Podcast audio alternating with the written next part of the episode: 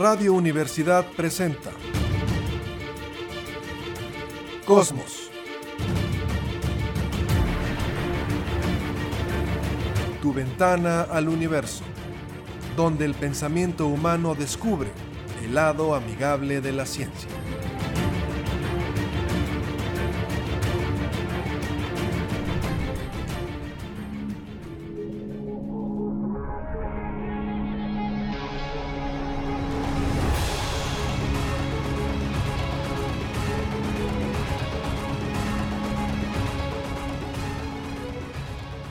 Tal? ¿Cómo está? Muy buenas tardes, bienvenidos a Cosmos, tu ventana al universo, por supuesto, con muchísimo gusto en el 88.5 de frecuencia modulada en San Luis Potosí, Radio Universidad. Saludo esta tarde, Jessica Mena, ¿cómo estás? ¿Qué tal? Bonita tarde para todos. Pues aquí estamos una vez más platicando un poco de astronomía. Capitán Cristian González del Carpio, ¿cómo estás? Saludos a todos, saludos astronómicos. Hay mucho que platicar hoy.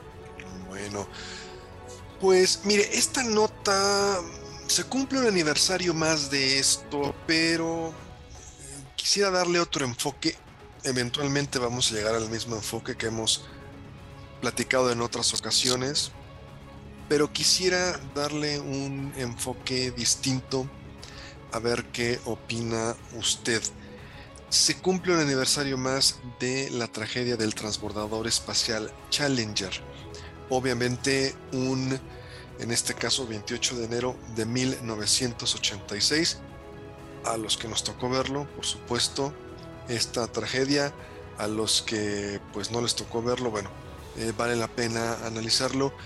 Más que enfocarnos en las cuestiones del accidente, que sí, eventualmente vamos a llegar a eso definitivamente, quisiera darle otro enfoque si me lo permite, porque parecería que nos enfocamos en la tragedia, y está bien recordar la memoria de las, personas que pierden la vida, pero se nos olvida también el servicio que prestó esta nave y algunos de los logros que pudo tener en su muy corto periodo de tiempo.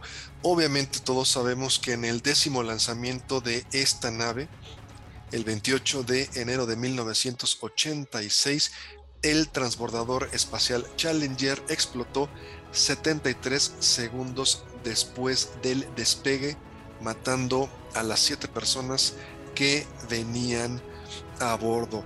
Este transbordador fue el segundo en llegar al espacio. El primero fue el transbordador Columbia. Recordamos que fue esto en el 81.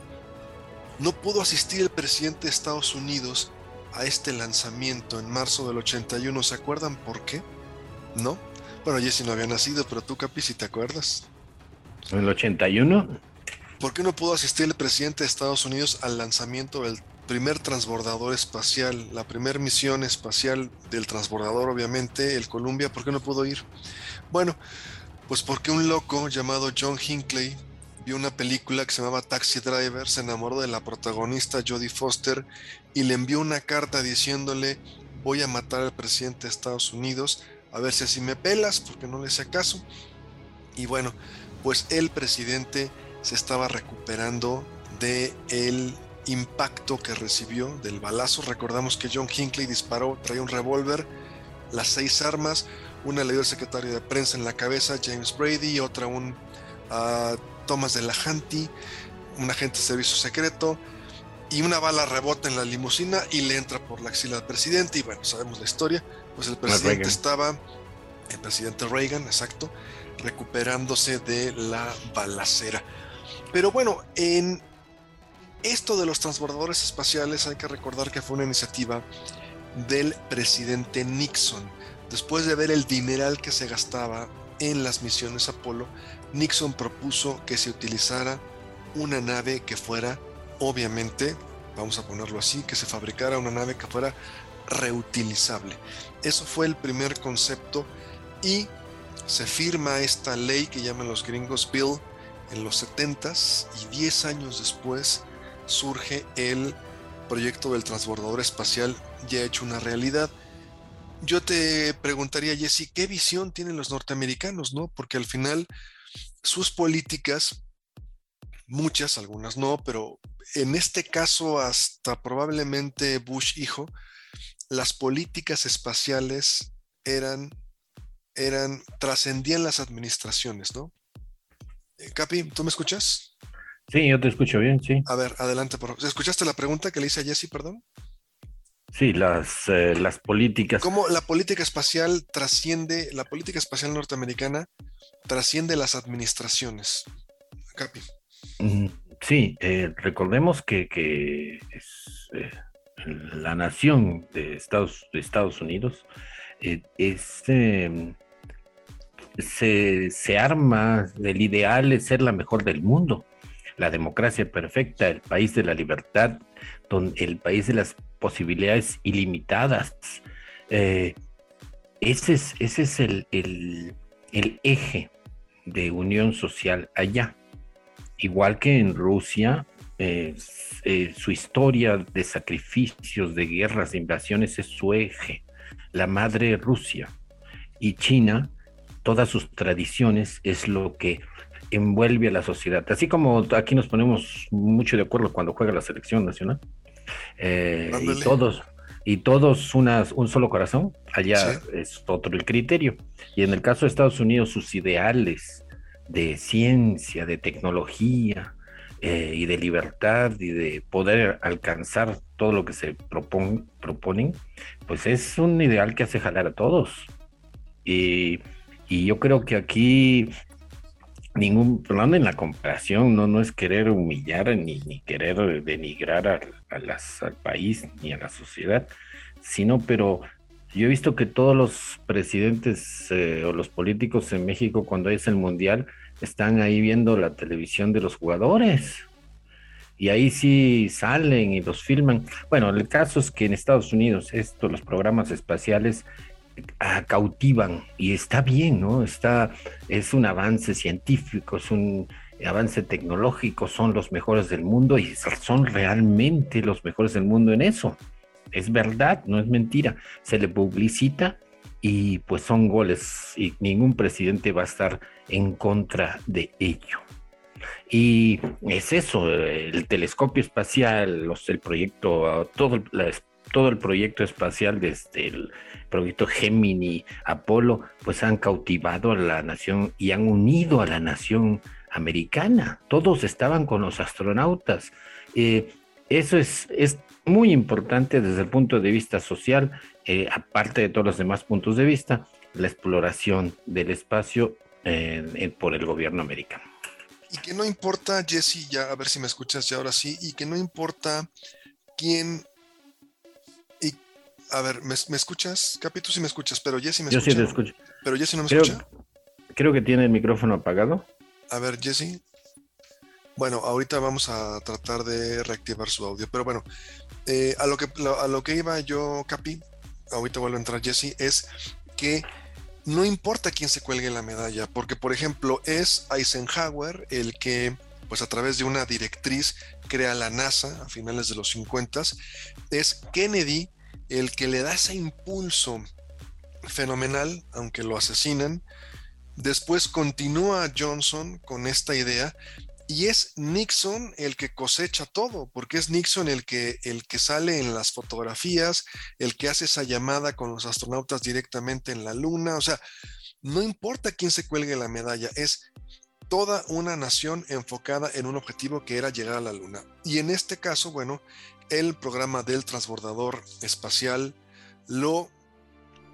La gente de Nixon es la que se le ocurre y es hasta el presidente Reagan donde llega este concepto.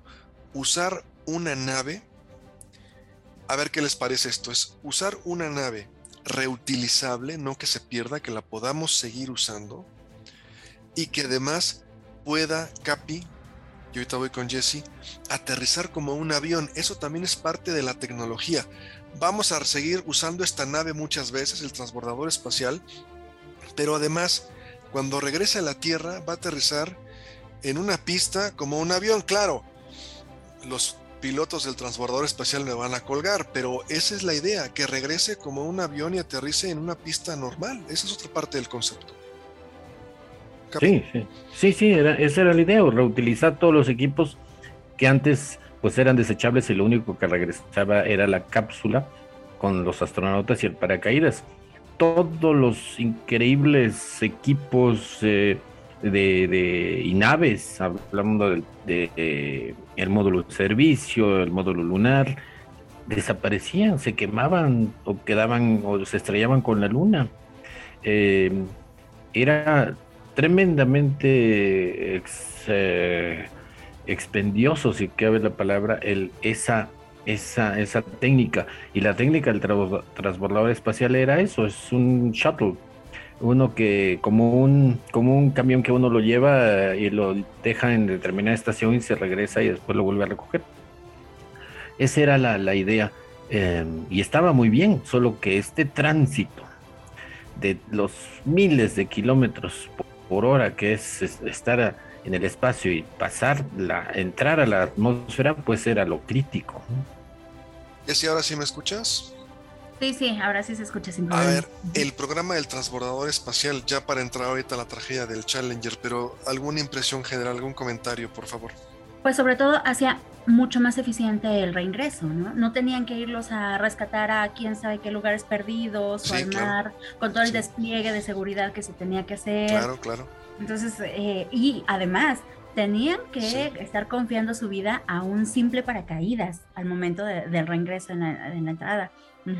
Tres, pero sí, sí, claro. sí, claro, ajá. simplemente una tela que funciona. ahí, ajá, entonces acá, pues de cierta forma ya les daba la seguridad de tener un aparato que ellos podían manipular, que podían tener un poco más el control y que, pues sobre todo, iba a reducir muchísimo, pero muchísimo el costo al reutilizarlo. Fíjate, buen comentario también, Capi, de Jesse, porque era movilizar, imagínate, un barco, no, no un portaaviones, pero un barco de la Marina con cualquier cantidad de soldados, de ver dónde iba a caer, movilizarlos, llegar por ellos, todo eso, no es que no lo quisieran hacer, los marinos encantados de estar sacando a los astronautas, pero era muy costoso también parte de eso, llegar y, y, también me gustó ese comentario de Jesse, se congela el paracaídas, no sale, el, el, famoso pistón explosivo que hace que se desplieguen los tres paracaídas no funciona y adiós, ahí quedaba, ¿no? Deben tener varios sistemas alternativos redundantes. Sí, pero, pero sí, o sea, el concepto que nos. Es como cuando fueron a la luna. Si fallaba el motor, nada más había un solo motor, no había forma de regresar. Entonces, aquí con todos los sistemas que hubiera de seguridad y si fallaban los paracaídas, que eso era el miedo en el Apolo 13, que se hubieran congelado, adiós, cae la cápsula y tú más que nadie, Capi, sabes que cuando después de cierta altura un golpe en el agua o en el suelo firme es igual, es el mismo, es lo mismo, ¿no? No porque caigas en el agua es, menos fuerte pues el golpe. Sí, un impacto en el agua a, velocidad terminal de caída, pues es eh, terrible, ¿no? Ahora, volvamos con el Challenger. Fíjense que el Challenger lo había diseñado la NASA como un vehículo de prueba. No estaba pensado que fuera al espacio. Es fabricarlo. De hecho, Rockwell International, ¿te suena esa compañía, Capi? Seguramente lo fabrica. es, la que hace aviones, hace muchísimos. Son estas compañías em, que surgieron después de la Segunda Guerra Mundial y que es el, eh, los que hacen la máxima tecnología militar de cohetes, misiles, naves, eh, pues todo lo que se puede imaginar contratistas del gobierno. Rockwell lo fabrica y después se lo manda a Lockheed Martin, otra compañía que tú también conoces bien, Capi, para que le hiciera las pruebas. No había simuladores por computadora, nada. Todas las pruebas que se le hacían al transbordador eran eh, en vivo, ¿no? Directamente en tierra. Y de hecho el Challenger se pensaba que fuera un equipo para hacer pruebas simplemente pasó todas las pruebas muy bien y entonces la NASA le dice a Rockwell, oye, ¿y si este vehículo que es de prueba me lo habilitas ya para que sea otro transbordador y tengamos dos? Ah, pues mientras me pagues, yo encantado. Pues la compañía que hizo, este vehículo le prueba, pues obviamente le tuvo que poner una cabina, fortalecer lo que son las alas, ponerle los asientos, todo, todo, todo, para que se pudiera convertir Y dos años después, en 23 de octubre del 81, Rockwell le dice a la NASA, ya está listo y tienes otro transbordador, que es el transbordador espacial Challenger. Además del accidente, de la tragedia, hubo muchos hitos históricos científicos que vale la pena recordar. Es a través del transbordador espacial Challenger que vuela la primer mujer norteamericana, Sally Ride. Recordamos que Valentina Tereshkova fue la primera mujer soviética y 20 años tienen que pasar para que llegue otra mujer. De lo que hablábamos antes del programa, ¿no? Como a veces se es más injusto con las mujeres. Bueno, tuvieron que pasar 20 años para que llegara otra mujer al espacio en el Challenger. El primer astronauta afroamericano, John Buford, también a través del Challenger, otro hito histórico. La primera misión en el que iba más de una mujer, dos mujeres, también en el Challenger, esto fue en 1984, y en esta misión también iba el primer astronauta canadiense. El Challenger también tuvo en la misión STS número 8 el primer despegue y aterrizaje de noche. Todos los despegues y aterrizajes eran de día. También puso en marcha el primer laboratorio espacial a través de un vuelo y también fue la primera vez que se reparó un satélite. Jesse no te tocó, pero los que vimos la imagen, salió el, astronauta con un cuetecito en la parte trasera y se estuvo impulsando para llegar al satélite repararlo y regresar. La primera vez que se hace una reparación de un instrumento en órbita con el transbordador espacial fue con este transbordador espacial Challenger. Y Capi, otro punto difícil, complicado, que también se convierte en un hito histórico, es la primera vez que se lanzaba una misión de transbordador espacial con temperaturas bajo cero. Todos los lanzamientos habían sido con mínimo 15 grados de temperatura, 15 grados Celsius, y desgraciadamente es con el Challenger cuando se autoriza el despegue de este transbordador espacial con una temperatura que rondaba los menos 2 grados Celsius. ¿Cómo lo ves? Sí, una helada, una de esas heladas que a veces nos tocan en San Luis. Eh, parecería mentira, ¿no? ¿Qué tiene que nadie se lo hubiera pensado de que estar en el punto de congelación iba a traer ese problema? Porque pues qué, los materiales con que utilizan los aviones pues pueden aguantar menos 40 grados o menos 50 y estos eran excelentes materiales. Nadie pensó en esa en ese cambio de temperatura que iba a haber en las juntas de los motores de combustible sólido. hemos visto los lanzamientos, de hecho el Ariane tenía dos de estos llamados boosters, el Ariane que acaba de lanzar en diciembre el telescopio James eh, Webb, tenía esos dos motores adicionales Igual el, Challenger, el transbordador, tenía dos motores de combustible sólido aunados a los motores de la nave en sí, que eran los que iban a dar el empujón, el empujón inicial. Entonces, cuando llega, el, se comienza a, encender estos boosters, estos motores auxiliares, llegan a una junta de, que de plástico que se había que en el cambio de la temperatura brutal, pues imagínense, de estar menos 2 a estar a 800. Eh, sí, mil grados. No, mil. grados aproximadamente, pues hay esa ruptura y, la mala suerte que el escape de, ese cohete, que se suponía que todo iba a salir por la tobera abajo, inferior, ¿no?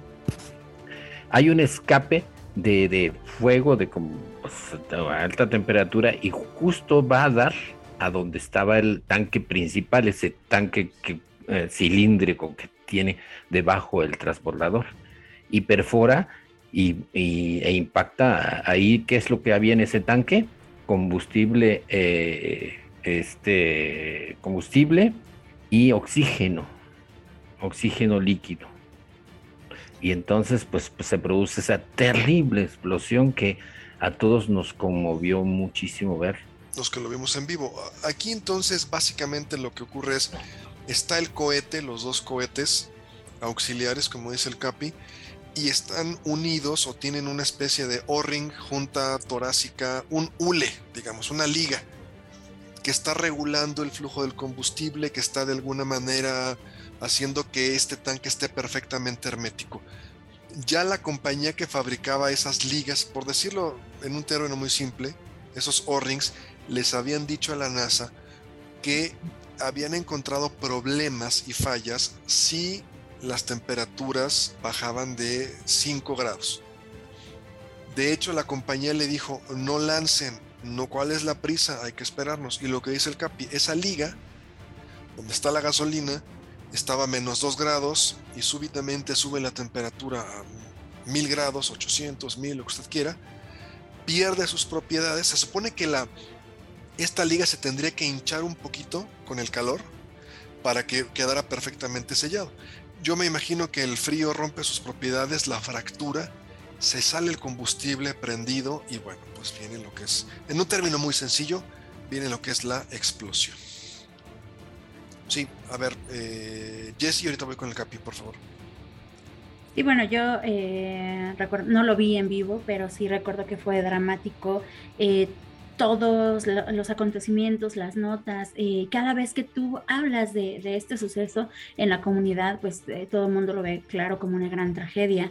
El, y uno de los comentarios más recurrentes es el hecho de que una de las astronautas que iba ahí era una maestra y pues invitó a todo su salón de clases a que vieran el lanzamiento. a todos los alumnos del país, no nada más de su salón de clases. la mayoría de los alumnos del país lo estábamos viendo. Y ahí fue. eso fue como muy dramático. Eh, Capi, yo tengo una pregunta. Si nos atropella el corte, ahorita regresando continuamos. Estamos hablando de la tragedia del transbordador espacial Challenger. Yo lo que me llamó la atención, tú vives del clima, todo el tiempo estás checando el clima. Lo que me llamó la atención es por qué en Florida, uno pensaría Florida, eh, playa, Miami, calor, puede haber temperaturas bajo cero en, la en Florida, en la península, ¿sí? Eh, es muy raro, claro, pero eh, igual que aquí bajan nortes, bajan que son frentes fríos, frentes fríos del Atlántico Norte. Dio esa casualidad, dio esa casualidad que bajó mucho la temperatura y y desgraciadamente lo lógico hubiera sido detener el lanzamiento, pero ya se había detenido muchas veces. No puede haber el 100% de seguridad nunca. Entonces alguien dijo, eh, lo de, eh, vamos a detener otra vez el lanzamiento y, otros dijeron, pues es que ya llevamos como 10 veces de, que se iba a lanzar. De que lo estamos posponiendo. y pues ya hay que tomar algún riesgo y justo tomaron el único riesgo que de no haber sido ese O-ring, ese, ese empaque eh, defectuoso por sí mismo, por las temperaturas, pues ¿quién va a tener todo eso en la cabeza? Entonces, eh, supuestamente estaba todo bien aún con esa temperatura. Los aviones andan despegando, cualquier avión normal anda despegando menos 20, menos 30 y no hay problema. Es más, es eh, hasta más el aire más denso y se puede volar mejor. Pero, pero así es, son las desgracias. Nadie la pensaba. Yo estoy seguro, pues, que, había esa posibilidad de riesgo, pero, pero se debió detener el lanzamiento. Pero pues, pasó lo que pasó. Lo que quiero enfatizar es que esto demuestra, demuestra que el humano está enfrentando realidades, ¿no?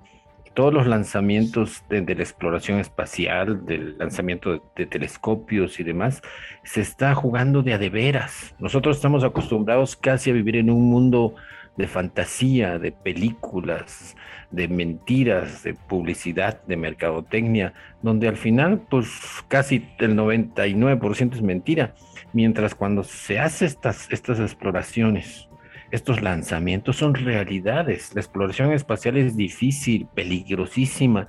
Eh, es un orgullo el, eh, para la humanidad, para Estados Unidos y para la humanidad, que se hagan estas exploraciones tan complejas y se, y se logre algo, porque se enfrenta a una realidad.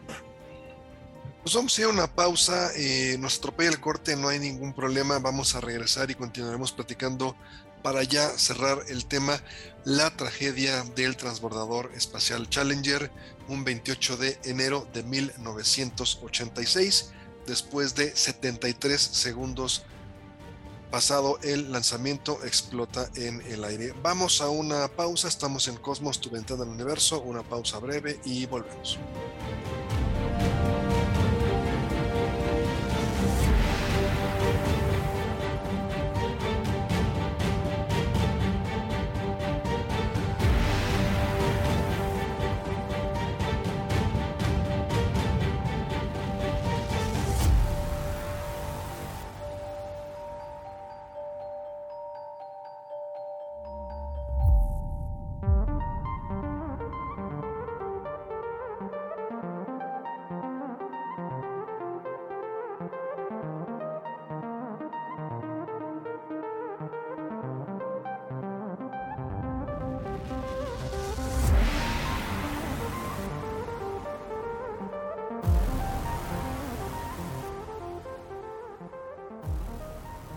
Regresamos, estamos en Cosmos, tu ventana al universo. Antes de la pausa platicábamos de la tragedia del transbordador espacial Challenger, un 28 de enero de 1986. Y Jesse, por favor, ¿tú cómo lo ves? El 86, un año fatídico para las dos superpotencias. Son esta serie de causalidades que a veces suceden, sin que haya karma, sin que haya Em, suerte o desafortuna, son simple y sencillamente eh, eventos que suceden que casualmente suceden en el mismo tiempo o bajo las mismas condiciones o etcétera, ¿no? Y sí, tragedias como tal, pues recordemos que Chernobyl a la fecha es un lugar que pues no se va a poder recuperar en mucho tiempo, prácticamente en miles de años. Entonces, pues bueno, a partir de ahí es que también se le hace como esta tan mala fama a las centrales eh, termonucleares, pero pues bueno, ya eso, de eso hablaremos en otro, en otro programa. Al fin y al cabo, entonces, eh, Jesse, el transbordador espacial, el programa del transbordador espacial cumplió una misión muy importante y bueno, pues es complicado, se arriesgan vidas. Yo no sé si tú estuvieras de acuerdo, Jesse, ahorita entramos con el Capi, si la tragedia del transbordador espacial Challenger sería la tragedia más importante en la historia del programa espacial norteamericano, o tendríamos otras, a ver el Capi, ya está, si quieres tú, ya te escuchamos, o tendríamos otras, Capi, como... Eh, eh, ¿Cómo me escuchan? Sí, perfectamente. Eh, o tendríamos otras tragedias como el Columbia o como el Apolo 1 digo, son tragedias, es algo muy macabro lo que les voy a preguntar, pero ¿creen ustedes que el Challenger es la tragedia más importante del programa espacial norteamericano o estarían por encima otras, Capi? Sí, por el número de astronautas que murieron. En el Apolo 1 fue unas pruebas para el, para el proyecto Apolo. Em, en, recordemos el Apolo 1 que están eh, probando esta, esta cápsula y para fines de presurización ponen el, oxígeno puro y también a quién se le va a quién va a tratar a pensar que, cualquier chispita iba a quemar lo que lo que no se quema normalmente. ¿Y en dónde? Eh, ¿En dónde fue eso? Pues sí. A nivel del mar, o sea, una cápsula llena de oxígeno puro y al nivel del mar, o sea, por Dios, sí. Y dentro del laboratorio prácticamente, donde se supone que tenían bajo control todo. Sí. sí. Y pues eh, cuando uno hace, para, para nuestros oyentes, cuando uno hace un fuego normal, está utilizando el, solo el 21% de oxígeno. En nuestra atmósfera es 71% de nitrógeno, que es totalmente neutral, que no, no tiene, no se quema ni nada. pero cuando le pone oxígeno puro, prácticamente todo explota, todo se incendia. Es como si fuera, eh, como si llenaras de gas la cápsula, digamos, de, gas LP. O sea, es algo así parecido. O sea, totalmente flamable, ¿no? Y cualquier cosita que dé chispa va a quemar cualquier cosa. En este caso se queman unos cinturones, unos cintas velcro y se incendia todo porque todo es todo se incendia. Lo que uno lo, intentaría quemar con un cerillo y no se quemaría aquí en, esta atmósfera que solo tiene una quinta parte de, oxígeno de todo lo que respiramos solo es una quinta parte de oxígeno. El 100% de oxígeno pues es, hace inflamable prácticamente cualquier combustible muy inflamable cualquier cosa que se pueda quemar. Si bien al 100% de oxígeno usted tiene una madera o algo y le pone un cerillo, se quema como si fuera pólvora. Y eso es lo que pasa en el Apolo 1. E, en estas pruebas. Y pues hay varios accidentes, ah, rusos, americanos, eh, y uno de los más importantes, sí, yo diría el, transbordador, el, el Challenger, por, porque de veras eh, hiere a la nación americana, porque todos estaban enamorados de su tecnología al grado de, pasarla a las escuelas, todos los niños mirando, ¿no? Pero esto habla muy bien de, que se enfrenta a la realidad que comentábamos. Eh, son situaciones de, de veras, no son películas. Entonces ocurre esta desgracia y para todos aquellos que les gustan la teoría de conspiración, que no se llega a la luna y que todo es escenografía y film, no, se está haciendo algo real, con riesgos reales. Los astronautas son gente de primera línea, como muchos, gente muy capaz, mucho picudo, y, sin embargo ocurren estas desgracias. Así es la exploración, así son los avances tecnológicos. Eh, nadie le hubiera gustado que ocurra, sobre todo de esta maestra que iba a dar la clase a tantos niños desde el espacio. Pero, pero así es, y eso habla bien de una sociedad que enfrenta realidades Jesse, aquí, eh, bueno, primero, ¿tú pensarías que eh, la tragedia del Challenger es el evento, la catástrofe más fuerte, más dura del programa espacial norteamericano? Yo creo que simplemente fue la más publicitada. Desgraciadamente sucedió cuando todo mundo tenía los ojos puestos, entonces, pues sí. Ahora, otra pregunta para ti, Jesse. Ya lo dijo el Capi, la gente que nos está escuchando sabe prácticamente hasta un niño puede saber que para poder que para poder capi que algo eh, para que pueda existir fuego para poder encender algo prender algo necesitamos oxígeno. Estamos de acuerdo cómo le hace un transbordador espacial en este caso eh, quien quiera contestar capi o jesse para poder quemar ese combustible en el espacio porque hay esa duda que nos dicen oye pero yo pongo una vela y si la cubro, se acaba el oxígeno y se apaga la, vela. ¿Cómo le hacemos capi en el espacio para que pueda funcionar un transbordador espacial si no hay oxígeno en el espacio? En los tanques se lleva oxígeno. Se lleva tanto el comburente, el combustible, como el comburente, que es el oxígeno, que es lo que hace que haya esa oxidación violenta y esa expansión de gases que cuando uno los expulsa por una tobera producen empuje.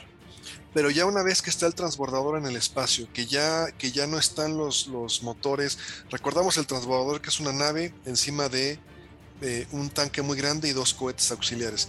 Cuando ya el transbordador está en el espacio, cuando ya no está funcionando la combustión en base a oxígeno, ¿cómo le hace la nave para poder encender motores y regresar a la Tierra si ya en el espacio eh, no existe el oxígeno, no lo, puedes, no lo puedes quemar. ¿Cómo le hacen? ¿Te acuerdas? No, pues se lleva oxígeno, ¿no? Se tiene, se, se tiene que, para la combustión, se tiene que llevar el combustible más el oxígeno. Aquí hay que, hay que recordar que en el, en el espacio eh, lo que se utiliza, por ejemplo, es combustibles químicos. Y que no requieren, o sea, lo que yo me refiero es que se requiere oxígeno para que exista la combustión, se llevan combustibles químicos que hacen una reacción química y que aunque no tengas oxígeno en el espacio, esos combustibles químicos provocan el mismo efecto y obviamente puede encender motores un transbordador espacial y regresar a la Tierra. En este caso, entonces, eh, Jesse, sería la misma pregunta para ti. Una nave espacial que está funcionando en el espacio, el programa Apolo, en la Luna, donde no existe oxígeno en la atmósfera, ¿cómo le hace para poder encender el motor y regresar a casa? Si sabemos siempre que para que pueda existir la combustión se requiere oxígeno. Jesse. En este caso llevan oxígeno.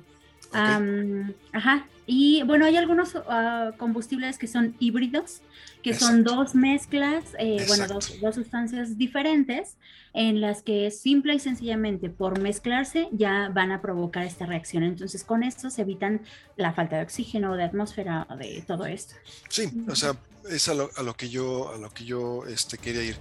Para mí, bueno, sí, la tragedia del Challenger podría ser, sí, la más dura, porque al final, si nos ponemos a pensar que había millones de niños viendo la transmisión, no nada más los alumnos de la maestra, recordamos que Estados Unidos puso en funcionamiento el programa Un Maestro en el Espacio, escogen a una mujer y sería la primera vez que un maestro llega al espacio, como es el CAPI, va a dar una clase desde el espacio y que no nada más sus alumnos, sino que buena parte de los estudiantes norteamericanos estuvieran viendo en vivo esa tragedia.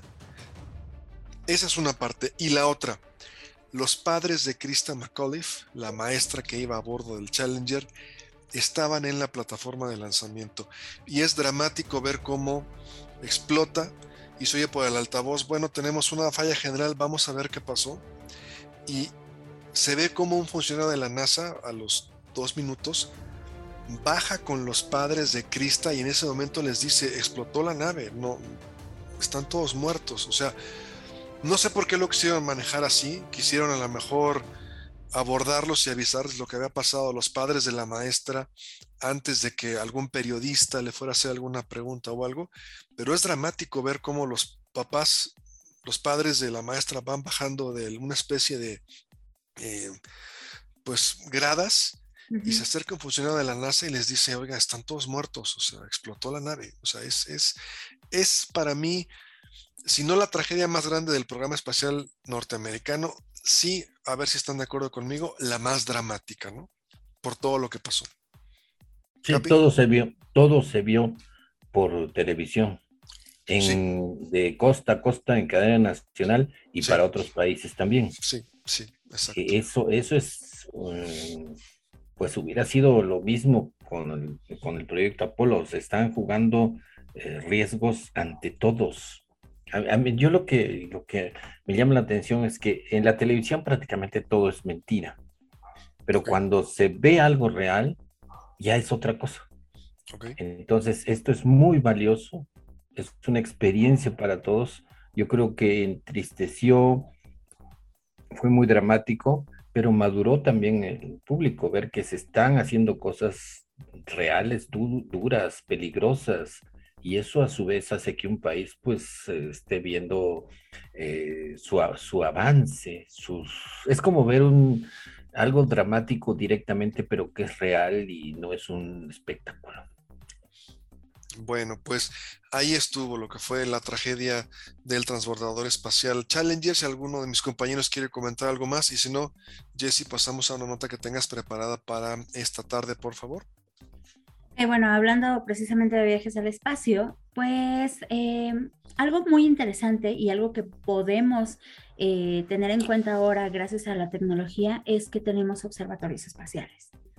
Tenemos telescopios que se han puesto en órbita y que nos ayudan a visualizar de una manera más efectiva el entorno que nos rodea, ¿no? Los confines del universo y que cada vez están siendo con mejor tecnología, con más dispositivos. Entonces, eh, quise como recordar un poquito cuáles son los principales eh, observatorios espaciales que tenemos y, por ejemplo, aquí les hago la pregunta, no sé quién la quiera contestar, ¿Cómo cuántos telescopios ustedes calculan que tengamos en el espacio orbitando actualmente? Ay, Dios, de todas las agencias espaciales.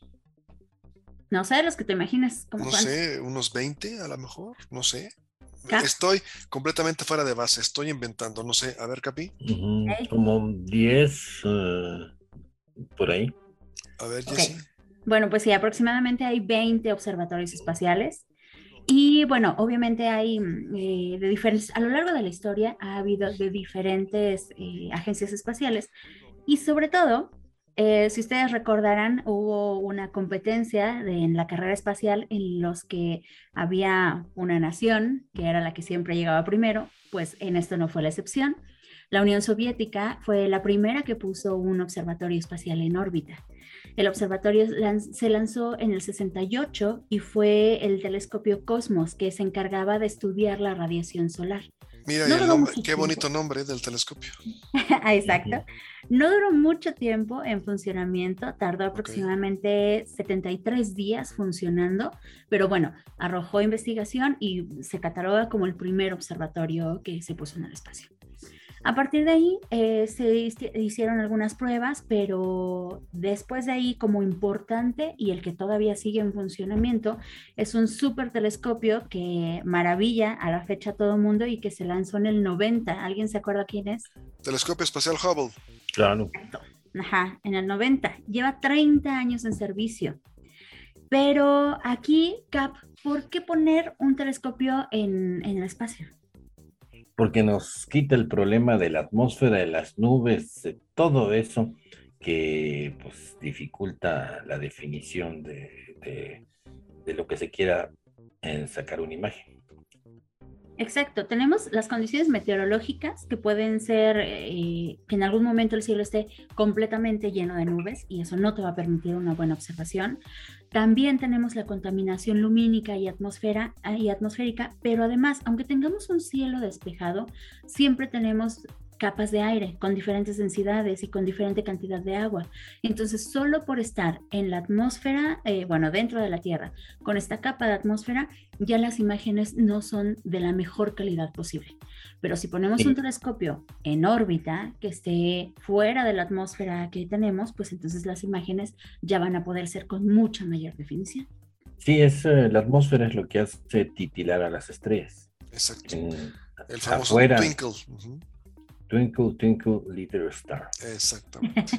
Em, sí, eh, eh, en el espacio pues no titilan y debe ser un espectáculo increíble verlas y verlas directos, ¿no? Y no hay nada que interfiera entre el telescopio, la imagen y los fotones de las estrellas.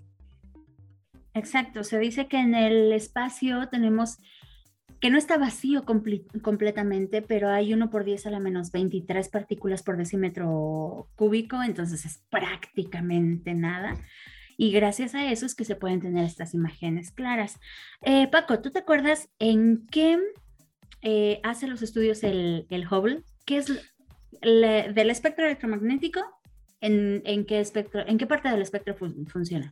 luz visible y algo de infrarrojo. Los lentes que utiliza el telescopio espacial Hubble son de luz visible, la que utilizamos los humanos cotidianamente, y un poquito de infrarrojo. Y también un Ah, ultravioleta, perdón. Ultravioleta, sí, ah, ultravioleta. No infrarrojo, ultravioleta, ok, va. Entonces, del otro lado, era del otro lado, a la izquierda, es luz visible y un poquito de ultravioleta. Así es. Aquí una pregunta nada más rápida para el Capi, perdón, perdón. Rapidísimo, Capi, porque se nos acaba el tiempo. Eh, ¿hay en, el reino animal, tú que eres biólogo, animales que ven en ultravioleta? Claro, las serpientes estas del desierto. Ok. Tienen unos, unos sensores, no, no ven, tienen abajo de sus ojitos unos sensores eh, que se llaman foseta l'oreal. Ok. Y ahí ven cuando hay un conejito, un ratoncito, lo ven así como en las películas, como la película de Depredador. Así en infrarrojo, pero en ultravioleta. Pero en ultravioleta, ¿no? Ah, en ultravioleta. ultravioleta. Ah, en ultravioleta eh, están las abejas, eh, las mariposas.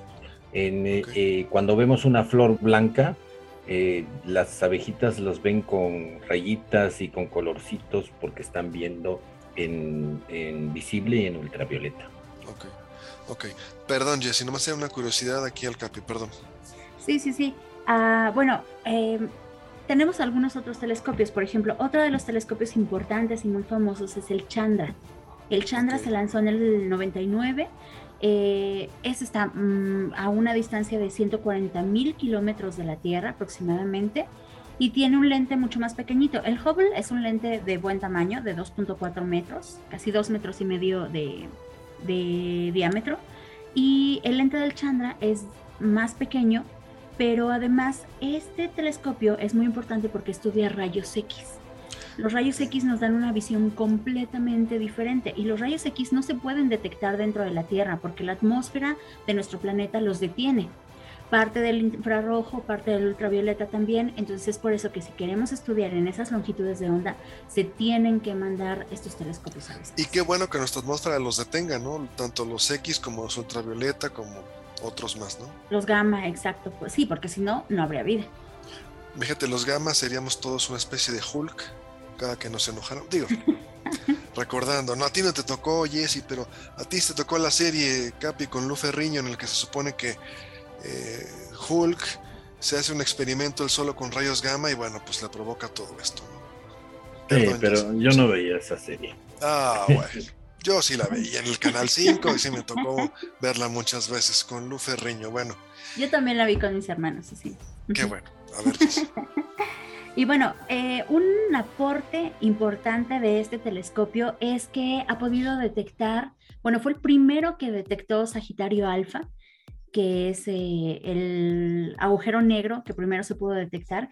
Y este telescopio, el Chandra, precisamente como detecta rayos X, es el que se utiliza para fuentes de detección de agujeros negros. Si bien el agujero negro como tal no se ve, pero sí se ve que hay materia girando alrededor de algo y cuando esa materia empieza a acelerarse, empieza a calentarse y es cuando emite rayos X y por eso se pueden detectar.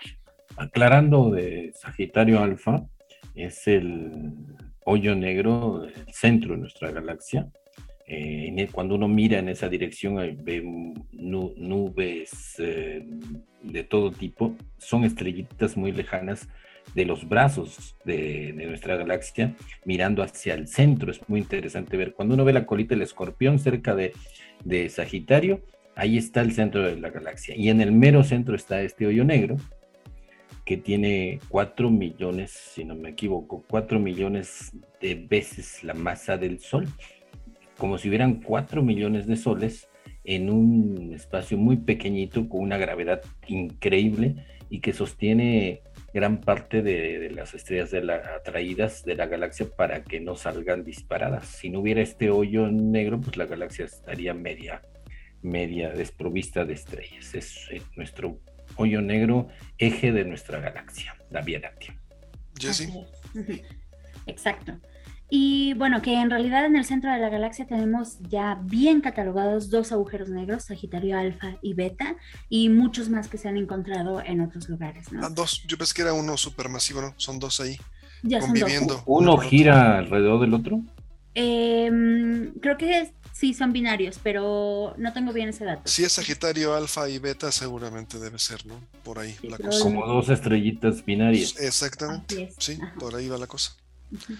Se nos está botando el tiempo, Jesse. Sí, por favor. Otro de los telescopios espaciales que trabaja en rayos X y en rayos gamma es uno que se llama Integral, que mm, este telescopio ya no podemos decir que tiene un espejo como tal detector, porque en esas longitudes de onda, ya cuando son muy intensas, la radiación traspasaría los espejos. Entonces se pone una nueva tecnología que se desarrolla que se llama aberturas codificadas, que son como una especie de rejillas que se ponen como detectores para poder, em, digamos, de cierta forma, como filtros polarizadores, para poder detectar esta luz. Se genera como una sombra y por eh, transformaciones matemáticas ya se obtiene la imagen. Pero esta clase de, rejillas es importante porque se usan actualmente en medicina, sobre todo en tomografías. Ok. Como es radiación que se hace incidir precisamente sobre el cuerpo, esta clase de rejillas son los principales detectores y ahí vemos directamente tecnología espacial aplicada a la vida. Es lo que te iba a decir, te apuesto a que desarrollaron el telescopio y después alguna fábrica de instrumentos médicos se acercó a la NASA o a la agencia espacial en cuestión, platicaron, le dijeron, mira esto, ah, lo voy a usar para una tomografía. Así es. Lamentablemente se nos acabó el tiempo, nos queda un minuto, podríamos hacer conclusiones. Empiezo contigo, Jesse, por favor.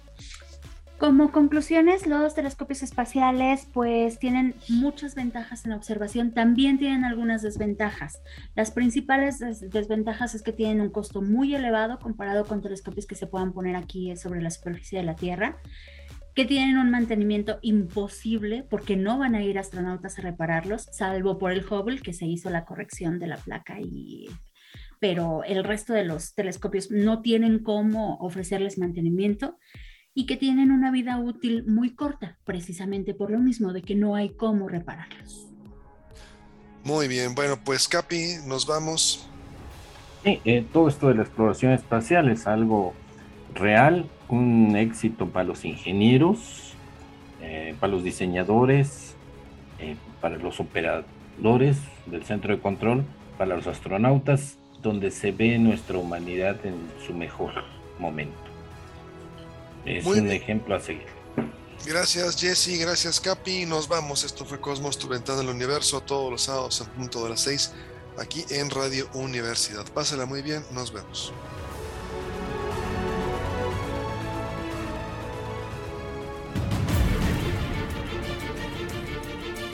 Radio Universidad presentó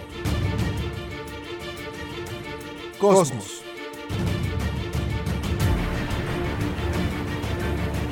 ventana al universo, donde el intelecto humano descubre el lado amigable de la ciencia.